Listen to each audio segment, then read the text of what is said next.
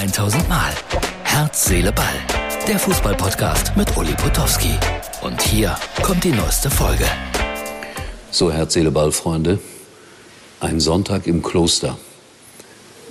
Ja, es ist strahlender Sonnenschein draußen.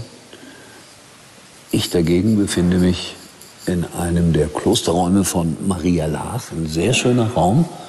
Ich habe auch ein Mikrofon, wie man hört.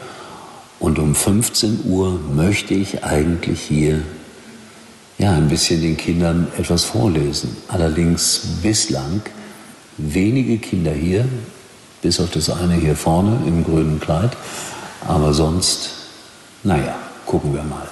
Herz, Seele, Ball für Montag.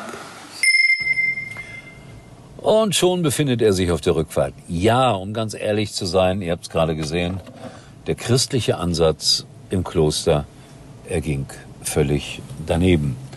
Drei in Zahlen, drei Kinder, eine Dame etwa 78, dann noch eine Frau so um die 50 und meine treueste Zuhörerin Nadja.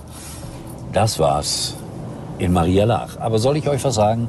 Das mit den drei Kindern hat viel Spaß gemacht, weil die drei Jungs waren top super informiert über Schlangen. Ich habe viel gelernt und das ist ja auch was wert.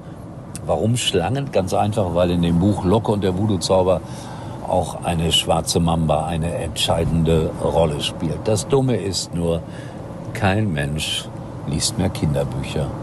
Trauriges Kapitel in meinem Leben. Und ich habe gedacht, ich könnte irgendwann im Alter mal davon leben. Nein, dem ist nicht so. Egal. Äh, Herz, Ball beschäftigt sich äh, wie immer mit Bayern München. Und ich bin schon ziemlich enttäuscht gewesen heute. Nur 7-0 in Bochum gewonnen. Das ist schon ein sehr knappes Ergebnis gewesen.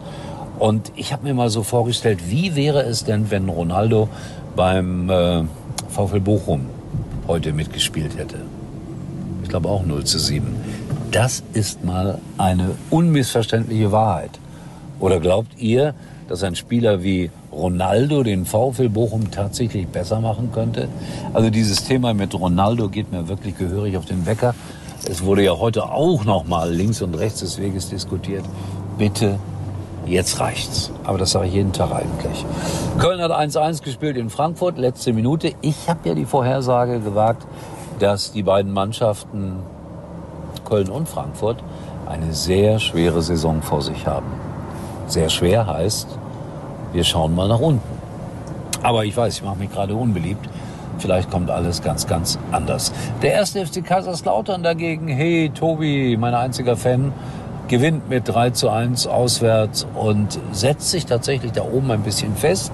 Jetzt aber nicht durchdrehen, bitte nicht durchdrehen, nicht glauben, dass es so wird wie einst bei Otto Rehagel. Durchmarsch in die erste Liga, dann Aufstieg in die erste Liga, deutscher Meister werden und Heino singt auf dem Balkon. Nein, so etwas wird es nie wieder geben. Das ist man klar.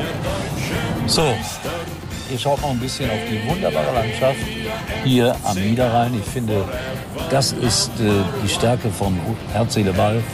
Wir zeigen Landschaft. Wer macht das heutzutage noch?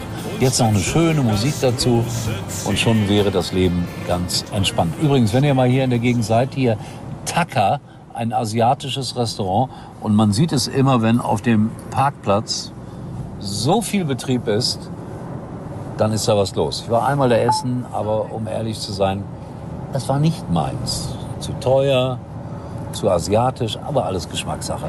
So, Herz, Seele, Ball verabschiedet sich an dieser Stelle wenig Fußball, viel asiatische Kost, viel Kinder, viel Locke und der Voodoo-Zauber.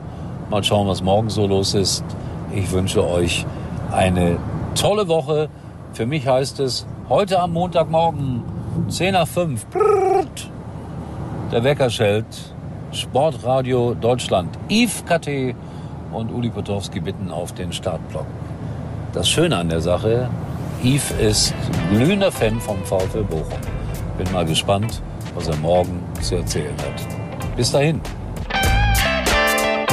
Das war's für heute und Uli denkt schon jetzt an morgen. Herz, Seele, Ball. Täglich neu.